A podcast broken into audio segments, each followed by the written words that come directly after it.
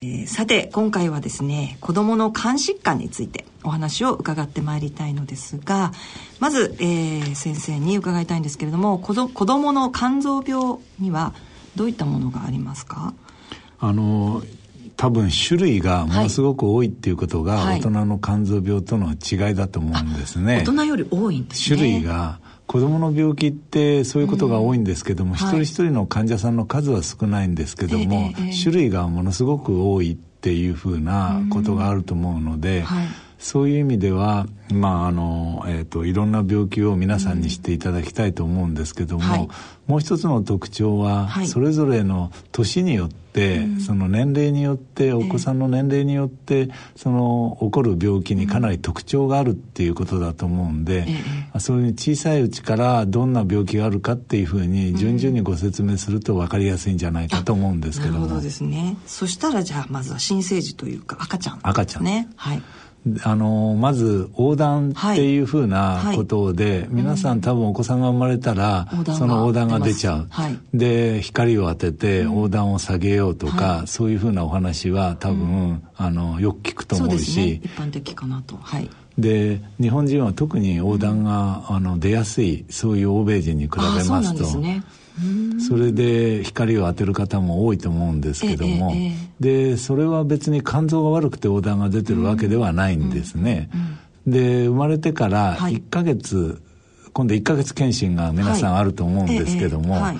え1ヶ月検診の時に横断があるっていうのは、うん、生まれた時の横断とは全然今度意味が違ってくるということであそうなんですね。はいだからまあその20代の人が横断に出た、30代の人が横断に出たって言っても病気はまあ同じ病気を考えるわけですけども、はい、赤ちゃんの場合は生まれた時の横断とたった1ヶ月違っただけで全然まあ違う病気を考えるっていうことになるわけなんですね。原因が違うっていうことですね。そうですね。はい、1ヶ月の横断の時にはやっぱり肝臓病のことを考えなきゃいけないっていうことがあるんですね。で特に難しいのが、やっぱり1ヶ月検診の時に横断を持ってられる方はとても多いっていうか、はい、母乳性の横断っていう言葉があるんですけども、えーはい、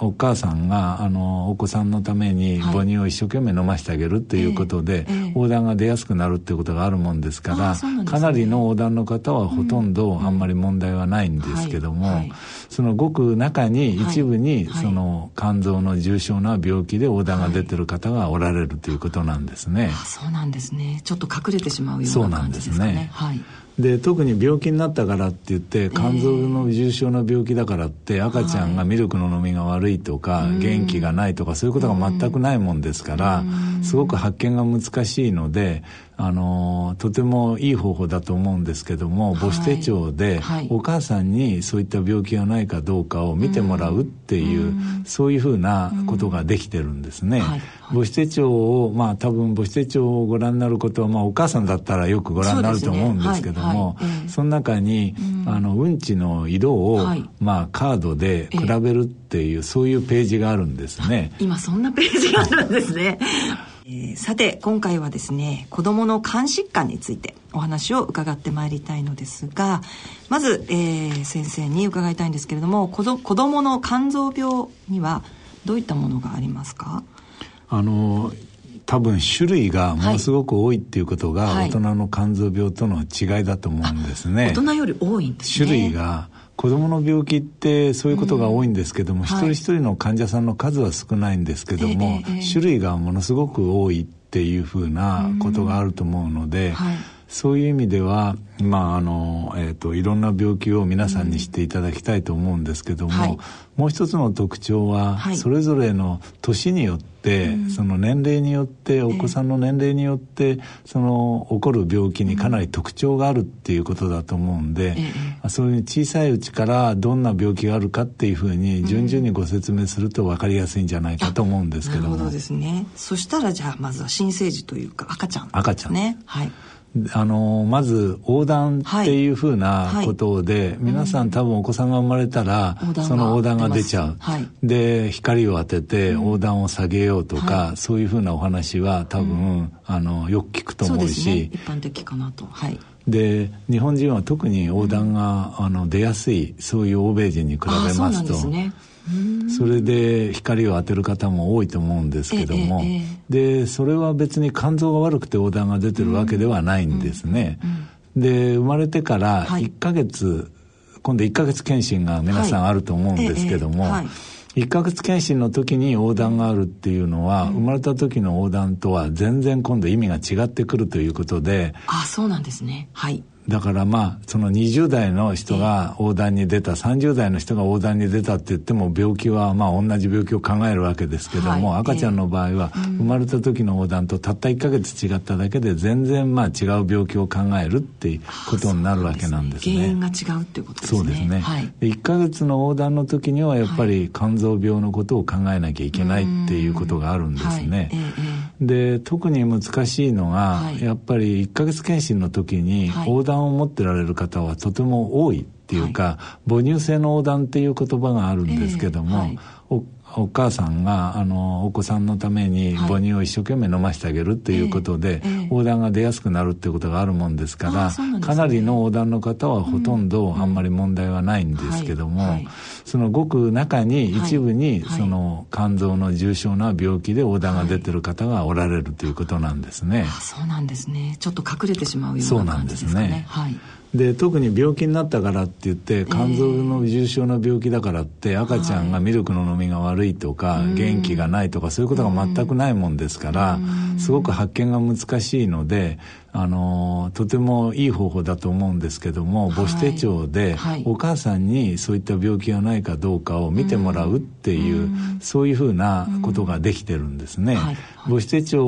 をまあ多分母子手帳をご覧になることはまあお母さんだったらよくご覧になると思うんですけどもその中にあのうんちの色をまあカードで比べるっていうそういうページがあるんですね。今そんなページがあるんですね。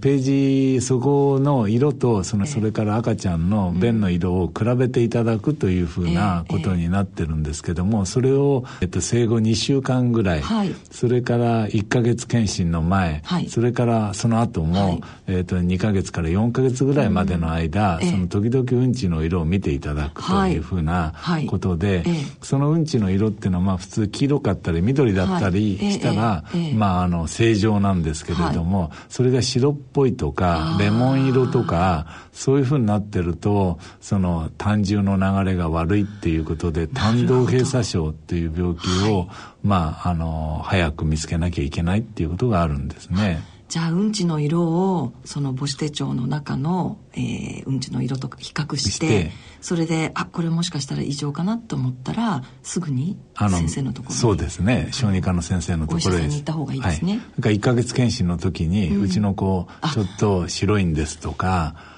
その番号がついてるんですけども、はい、1から2345678ってだんだん1の方が白くて、8の方が緑だったり黄色が濃かったりするんですけども、123それから4番ぐらいまではちょっと注意をしていただいて、うん。うん、特に1から3の場合にはもうすぐにあの病院に行っていただいた方がいいと思うんですね。なるほど。そうすると、まあ大体疑われるのは胆道閉鎖症。まず第一に頻度が多いっていうのと、ね、それからやっぱり重症だということで、重症っていうのはその時にお子さんが元気がないとかそういうことは全くなくて、ミルクもよく飲んでるんですけども。そうですよね。肝臓って本当にそうですもん。大人になってもみんな元気なので。そうなんですよね。はい。はいところがなるべく早くその胆道閉鎖症の手術をしてあげて特に2か月以内に手術をしてあげると、はいうんその自分の肝臓で移植をしなくても済む方の比率が高くなるってことがもう分かってるんですね。はい、今日本で肝臓病の移植っていうと、はい、大体100名から200名の間ぐらい、はい、150弱ぐらいの方が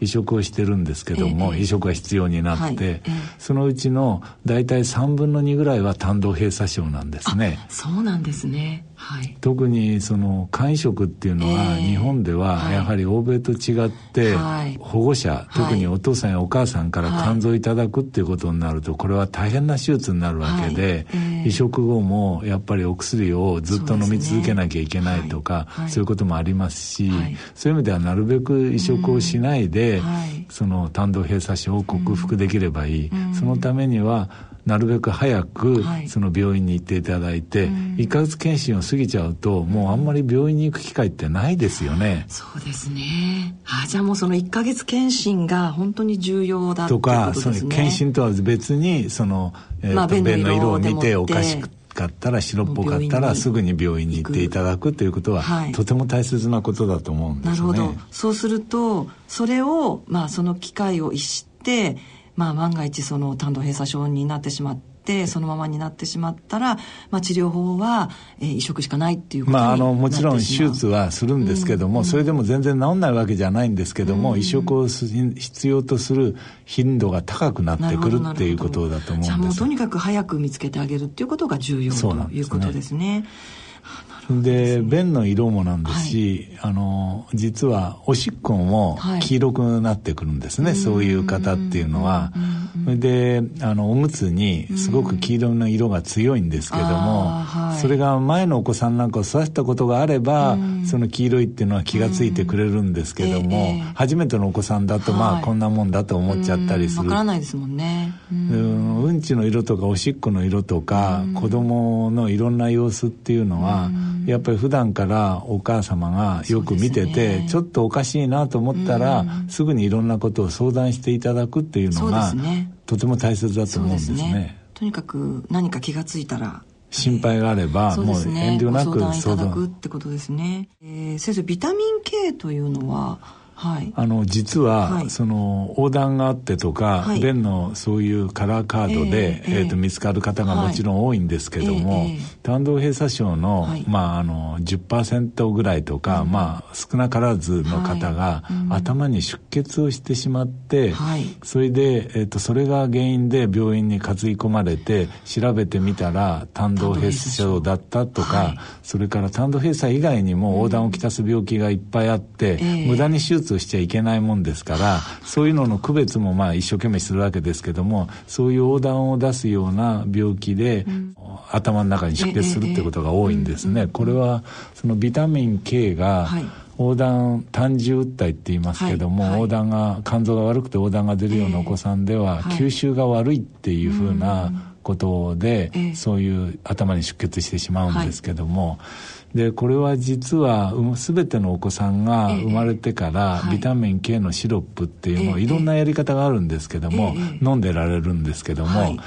でそういうのを飲んでることによってビタミン K 不足で頭に出血する方が、まああの減ってきたのは事実なんですけども、胆道閉鎖症であるとか、そういう単純訴えのあるお子さんっていうのは、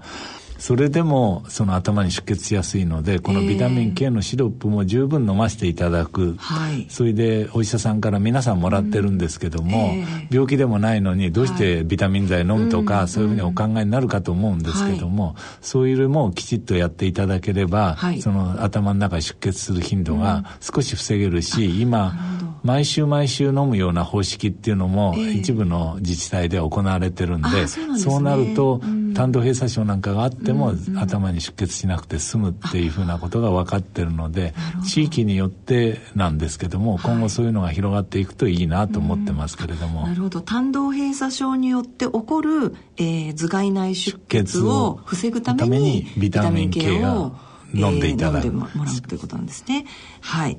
わかりました。えー、胆道閉鎖症という、まあ、病気。なかなかそのお小さいお子さんがお持ちの方だったりあの大人にはなかなかない病気ない病気なので、はい、これはやっぱり小児のあの、まあ、特別な病気ということになるんですか、ね、しかもお母さんに協力していただいて、早めに見つけて早く手術をしてあげるっていうようなことが、やはりとても大切ですね。はい。わかりました。それからお母さんがえー、これは肝炎ですけど B 型肝炎ですとか C 型肝炎の場合にお子さんに感染するということがあります。まあ、母子感染ですけれどもこれについて先生ちょっとお話を伺いたいんですが、えー、あの、はい、皆さんもご存知かと思いますけども、うん、ウイルス性の肝炎には、はい、まあ A 型、B 型、C 型、D 型、E 型とまあ大きく分けると5つの種類があるわけなんですけども、血液の中にまあウイルスがいるっていうのはまあ B 型と C 型っていうことで、まあ D 型は日本にはほとんどないのでっていうことで、まあ B、C のお話をしますと、赤ちゃんが生まれてくるっていうのは産道でお母さんの血液にまあまみれてお子さんが出てくるわけですから、当然お子さんの方あお母さんにウイルスがあれば、うん、お子さんにうつりやすいっていうことになるわけですね、はい、まあそういう意味では、針刺し事故を、はい、まああの受けながら、うん、えーと、参道を通ってくるっていうふうに考えていただければいいと思うんですね。はい、そうすると針刺し事故があって特に B 型肝炎はうつりやすいので、うん、そういった意味ではあの針刺し事故の時はすぐガンマグロブリンを打って、ワクチンを打つっていうのと同じように、お子さんもお母さんが B 型肝炎の陽性の時には、はい、ガンマグロブリンをなるべく早く打って、うん、そしてあのワクチンを打つというふうなことを、まあ、行ってるわけなんですね。はい。特にあの、まあえーと、今お母様が B 型肝炎陽性っていうのは、えー、大体、えーと、12%ぐらいの方だと思うんで、はい、それほど多くはないと思うんですけども、はい、そうですね。今は非常に減ってきていると思いますが、はい、ただその検査をして陽性だってことが分かれば、はい、そういった処置をしなきゃいけないっていうふうなことで、えー、特にガンマグロブリンを早く打ってあげる、HBIG と言いますけども、あの免疫グロブリンは特に肝炎ウイルスに対する抗体をたくさん持った免疫グロブリンを生まれてすぐ打ってってあげるためには、はい、そういうのはやっぱり生物学的な製剤ですから、はい、お母さんに了解を得なきゃいけないし、はい、もう今では多分産科の先生方がお産の前に、うん、赤ちゃん生まれた赤ちゃんにすぐ注意しましょうみたいなそう、ね,、いう話を言ってると思うので、あのまあご心配でしょうけども、うん、そういった処置をすれば、ほとんどの場合母子感染が防げますから、そう、ね、そういった処置をまずやっていただくということが重要じゃないかと思うんですけど、うん、でそれをやっていただければ、うん、あの普通通りに母乳をあげてもいいですし、はい、頬ずりしてあげてもいいし、うんうん、その抱っこしてあげても構わないということなので、ね、心配もありませんから、ね、あの処置をきちっとしていただければいいんじゃないかと思うんですね。はいかりました。先生 C 型肝炎はどうですか？そうですね、はい、C 型肝炎はやっぱり B 型肝炎に比べると、うん、あのうつる力が弱いと言いますか、はい、まあ、ウイルス量が少ないということもあると思うんですけども、あのまあ RNA、はい、C 型肝炎ウイルスの RNA が陽性の方でも、まあ、感染するのは10%程度とか、母子感染は 10%, 10%程度。とされてます。はいでたとえそれが移ったとしても、うん、まああの23歳から5歳ぐらいまでの間に自然に消えていくことが多いので、はい、本当にその C 型肝炎の治療をするっていうの必要な方はそれほど多くないのであまり心配はいらないと思うんですね。はい。はい、でいつ頃そういう母子感染で今移る方が C 型肝炎はまあ大部分なんですけど子どもの C 型肝炎では。えーえ。ーいつ頃治療するのかってことは、まあ、いろんな考え方があるんですけども、はいえー、まあ、子供の時期には C 型肝炎がどんどん進むという肝硬変になるとかそういうことは少ないので、はい、まあ、治療を急がないっていう考え方もあると思いますし、うん、それからやっぱりどうしても我々接してるとお母様が C 型肝炎で自分がうつしちゃったっていうふうな、はい、そういうふうな、まあ、罪悪感といいますか、うん、負担に思ってられるお母さんもおられますし、そうですねそういうふうな時にはやはりあの小学校に入る前に、まあ、治療してあげるっていうふうな選択肢もあるんじゃないかと思うんですね。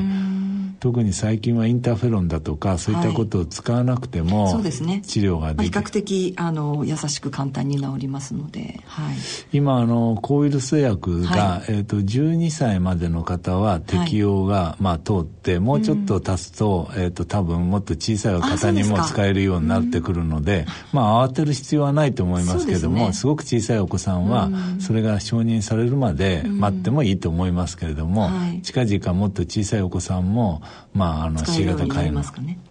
えー、あの DA ですね、はい、あの副作用が非常に少ないはい、期間も短いお薬です。えー、ということで B 型肝炎と C 型肝炎について、えー、お話を伺いましたが、えーまあ、B 型肝炎は、えー、今先生にお話を伺ったあ内容はその母子感染でお母様が B 型肝炎で、えー、その生まれたお子さんにワクチンを打つというお話でしたけれども、えー、2年ほど前からえーと、定期接種化が始まりました、えー、お母さんが B 型肝炎でなくても一般のお子さんも皆さん、えー、ユニバーサルワクチンあの、まあ、定期接種で受けられるようになったということで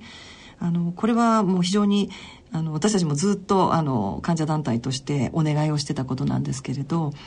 あのすごく良かったなと思いますがまだまだ、まあ、2年くらいなので2歳くらいのお子さんまでということで。うんあのこの定期接種予防接種っていうのは、子どもにとってはすごく重要な重要な、まあ、あの手段だし、病気が起こらないようにするために、そういうワクチンがある時には、いろんなワクチンをどんどん積極的に使っていただいた方が、お子さんにとってもいいと思うんですけども、まあ、先ほどの話が出た四谷柳先生たち、うんはい、その内科の先生方と小児科医がタグを組んで、いろいろ調べないとなかなか定期接種化ができなかったっていうのは実はその日本が、はい。えーと、B 型肝炎の患者さんが、えー、まあ、小児では少なくなってる。そういうワクチンっていうのは、その周りに病気がいっぱいあればすごく効果が出るし、ね。はい、患者さんが少なければ、あまり効果は見にくいっていうふうな形になるので、長い間ワクチンができなかった一つの理由は、その効果がなかなか見にくいから、それが本当に必要だっていうことをまあ確認するっていう意味で、まあ今まで少し遅れてた、日本がそんだけまあ B 型肝炎がクリーン、お子さんの領域ではクリーンになってきたっていうことだと思うんですね。そうですねただやはり今でもその保育園であるとか、そういうふうなところがやっぱりお子さんが例えばよだれを流したり、アトピーで少し、あのかさぶたになったり、そういうことはよくありますから、やっぱり集団生活をするっていうのは少し心配な点もあるので、そうですね。そういう意味ではそのやはり B 型肝炎のワクチンはお母さんが陽性じゃなくても、全てのお子さんが打った方がいいということで、まあ、定期接種が始まったんですね。そうですね。まあ、安心ですしね。あの、私たちの電話相談で、やっぱり保育園に、あの、入れないかった、あの、ワクチンがなかなかやっぱりうまくいかなくてですね。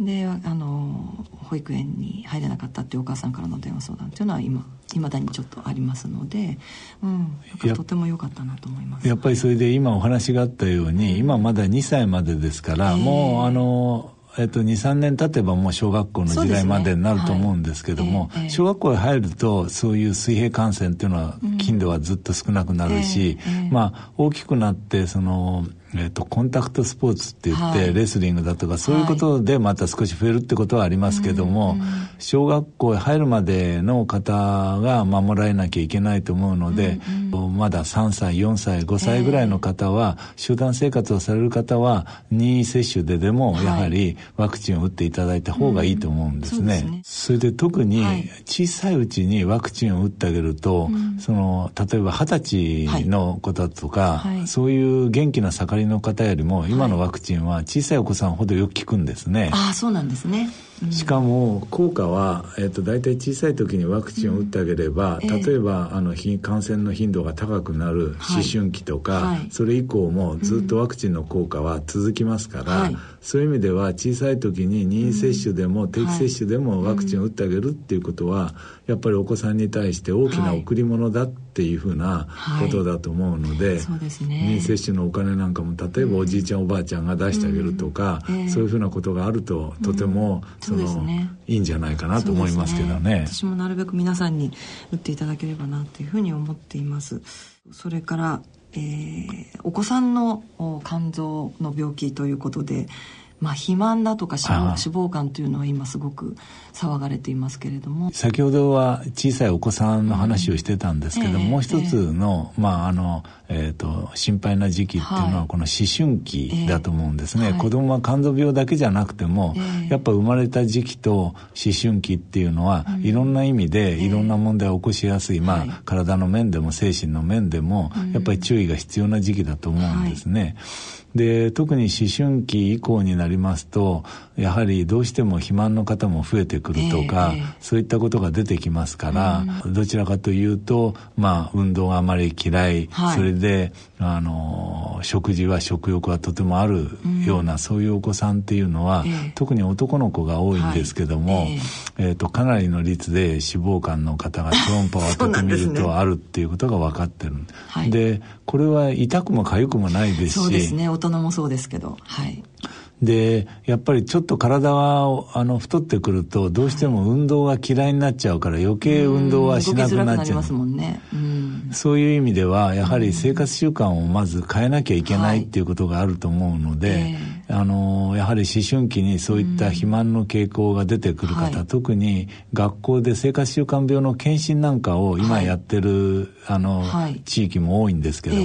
ー、そういうところで肝機能検査をしてそれで肝機能の異常が見つかる、例えば GPT とか LT が高いっていう。そういう状況になるんですね。はい。そうすると超音波を、えー、まああの病院行って検査してきなさいっていうことで、はい、超音波を当てると脂肪肝があるというふうな、はい、そういうふうなことも出てくるので、はい、やはりあの痛くも痒くもなくても、その時に治しておけば、えー、20代30代40代の早めのそういう生活習慣病が、まあ防げるということですから意義はすごく大きいと思うんですね。子供の頃からその生活習慣病が始まっていってまあ大人になるにつれてそれがまあ進進行といいますか悪化していくと。あの有名な話なんですけども、はい、朝鮮戦争の時に、えー、まあ、あの残念ながら若い方がたくさん亡くなられて、はいえ。ー、解剖してみると、はい、もうその若い時から動脈硬化がもうずっとあるっていうふうな形で、ね。えー、まあそのえーと、生活習慣病が大人になってから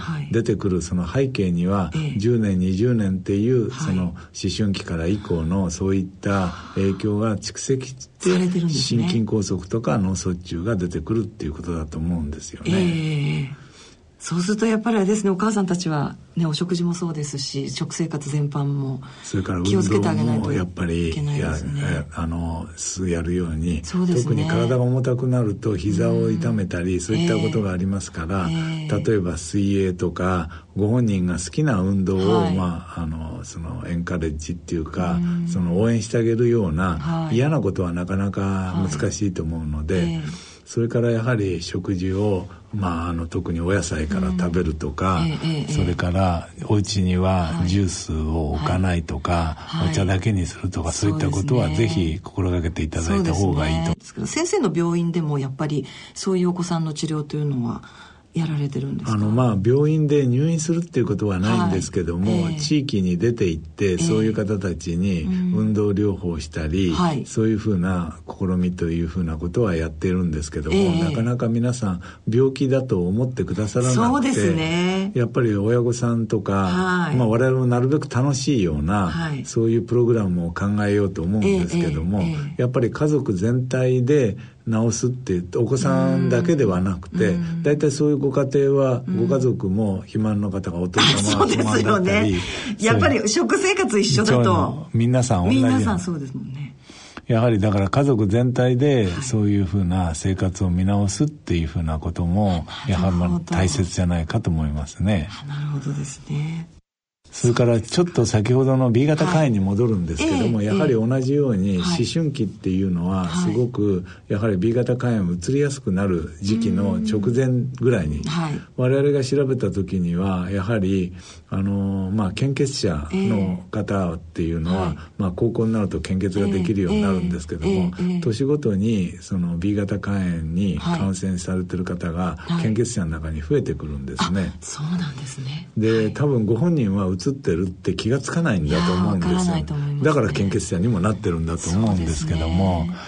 だからそういう意味では思春期の方たちも先ほどの B 型肝炎の任意接種をした方がいいんじゃないかなというふうな形で、あの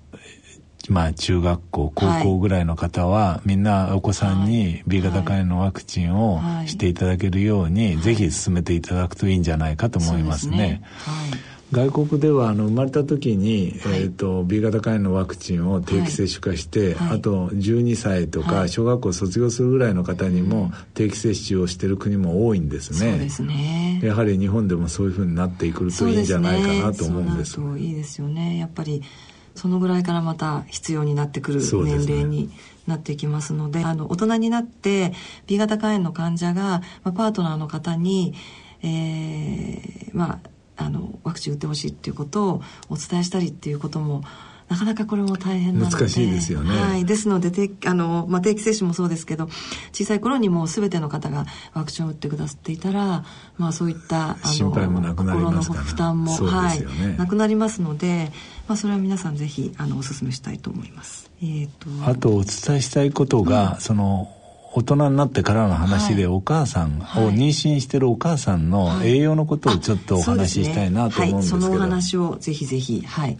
あの実は今、えー、えーと先進国では、えー、まあ、かなり稀なことなんですけども、えー、小さいお子さんが生まれる率が多くなってきて、はい、体重が小さいお子さんですね、はい。はい、あの我々は体出生体重が 2500g 未満の方を、はい、まあ、低出生体重児っていうふうにお話しするんですけども、はいえ。ー、まあ、あの小さく生まれたということで、えー、そういった方が日本でも増えてきて 2500g 未満、満。はい、10%近くになってるんじゃないかと思うんですね、ね、今。えー、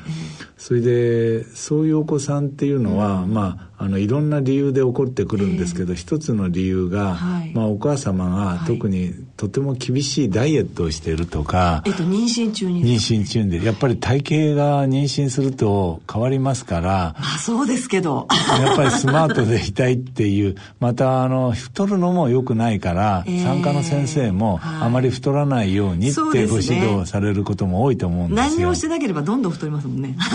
特にお腹も空きますしね、はい、赤ちゃんのために、はい、食べるっていうふうなことで、はい、ですごく太るのも良くないんですけども、うん、すごくダイエットするのも良くないっていうのが、先ほどの脂肪肝のお話をしましたけども、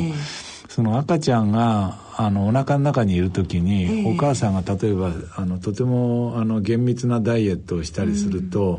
栄養素が、はい、まあ、あのお子さんに行きにくくなりますよねどうしても。そうですね。はい。そうすると、まあ、あのお子さんの方から見ると、はい、栄養が十分来ないから、はい、自分は、まあ、省エネタイプの体型にとか体質にしなきゃいけないって赤ちゃんもやっぱり考えるんですね。ああお腹の中で赤ちゃんがですねあんまり栄養が。来ないから自分は少ない栄養でも生きていけるようにしなきゃいけないっていうふうに。なっちゃうんですね。まあそれをまあエピジェネティックの変化とか、遺伝子が修飾されるとかっていうふうな言葉で呼ぶことも多いんですけども、そうすると体質としてその省エネタイプで、まあ生まれてくることが多いっていうことが小さいお子さんの一つの特徴になりますよね。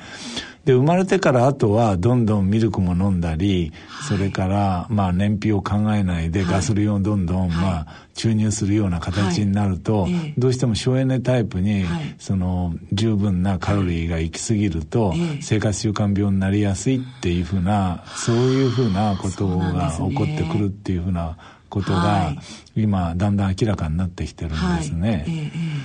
でそういったことを防ぐためには、はい、やはりあまりその厳しいダイエットをするというのも良くないということなので,、妊娠中はやっぱり控えた方がいいですね。そうですね、えー、まあやっぱりお母さんが、その、えーと、とてもまあ赤ちゃんができたということで幸福な気持ちになる、えー、それから体調管理もあんまり、えーと、太りもしないし、はい、あの普通のあの経過で体重が増えていく、そういったことをまああの細かく調べていただくというのは、うん、いい赤ちゃんを、はい、えーとまあ、得るためにはとても重要なことだと思うんですね。はい、また、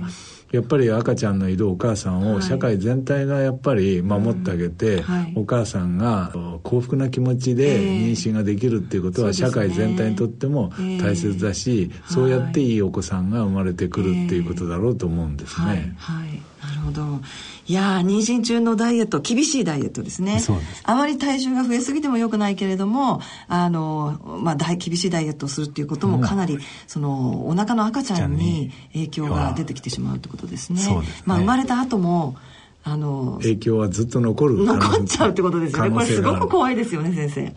あそうなんですね。最近そういうことが分かってきたと。いうことであの妊娠中のお母さん気をつけていただきたいなというふうに思います大人のラジオ。さてここで音楽をお聴きいただきましょう、えー、今回は、えー、妻崎先生からのリクエストでサザンオールスターズのシャボンをお聴きください。なおオンデマンドやポッドキャストの音声配信でお聞きの方は著作権の関係で音楽をお聴きいただけませんのであらかじめご了承ください。はい先生この曲は、えー、なぜお選びになりましたか？ちょうどあのやはりドイツに行ってた時に、はい、留学されて、はい、その頃に、うん、えーと、ちょうど平成の始まりだったと思うんですけども、はい、ドイツに僕行ってたんですけども、ええ、ドイツの統一の直前だったんですけども、はいはい、あの家族と一緒にまあ旅行したりする時に、えー、子供たちがよく意味も分からずに、歌ってたもんですから、そうなんですか。じゃあやっぱり家族のそのまあ絆が、まあ、これを見る聞くと感じるっていうか、まあ、どうしても忙しいと、なかなか子供と一緒に旅行することなんかも機会も少なかったですよね、そういう意味では。はいあの自分にとっては、まああのちょうど平成が始まる頃だったんで、はい、そこからと、えーあの例えば肝臓の領域でも移植ができるようになったり、はい、いろんな分子生物学が投入始まったり、はい、そういうちょうど時代の、生成の時代の始まりだったと思うんで、そのこの30年の間に我々、それから医療も、すごく大きく変わってきたと思うんですけども、ね、その始まりにある、はい、そういうふうにあの機会だと思ってます。なるほど。ちょうどその留学の当時に、えー、お子さんが聞いてらして皆さんご家族で聞いてらして思い出の。車の中でよく聞いてました、ね、あそうなんですね。思い出の曲ということで。そのお子さんは今もうおいくつになられたんですか？もう35過ぎましたね。そうですか。あの頃2歳でした、ね、あそうですか。はい、えー、では最後に番組をお聞きの皆様に向けてメッセージをお話しいただけますでしょうか？あの今日はこういう機会を与えていただきまして本当にありがとうございます。はい、とんでもございません。えっ、ー、とあのまあ小児科医、はい、私の本職はそういうことなんですけども、えーはい、皆さんぜひあの小児科医をうまく使っていただいて、何か分かんないことがあれば、すぐに相談していただいて我々はやはり最終的にい。い大人を作りたいし、そういうふうな健康で皆さん成長してほしい、それを支援するまあ、皆さんのお役に立ちたいというのが我々の一番の願いですので。ので、えー、ぜひそういった意味では、何があっても困った時には我々にご相談いただければと思います。はいわかりました。子育てを楽しんでやってください、はい、負担を軽くして差し上げたいというのが我々の望みですね。はい。わかりました。今回の健康医学のコーナーは茨城県立子ども病院病院長の須崎亮先生にお話を伺ってまいりました。先生ありがとうございました。どうもこちらこそありがとうございました C 型肝炎のない明日へ。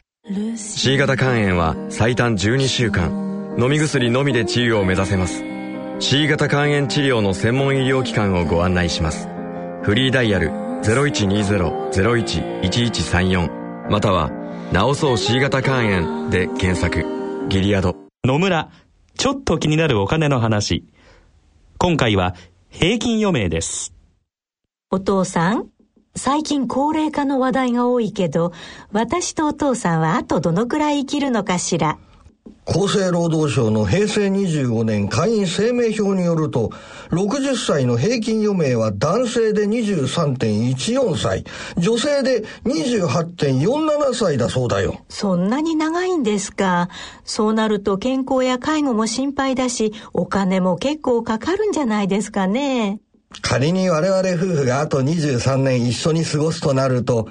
ゆとりある老後生活を送るために必要なお金はなんとざっと1億円。驚いてる場合じゃないでしょ？早く今から準備しなさい。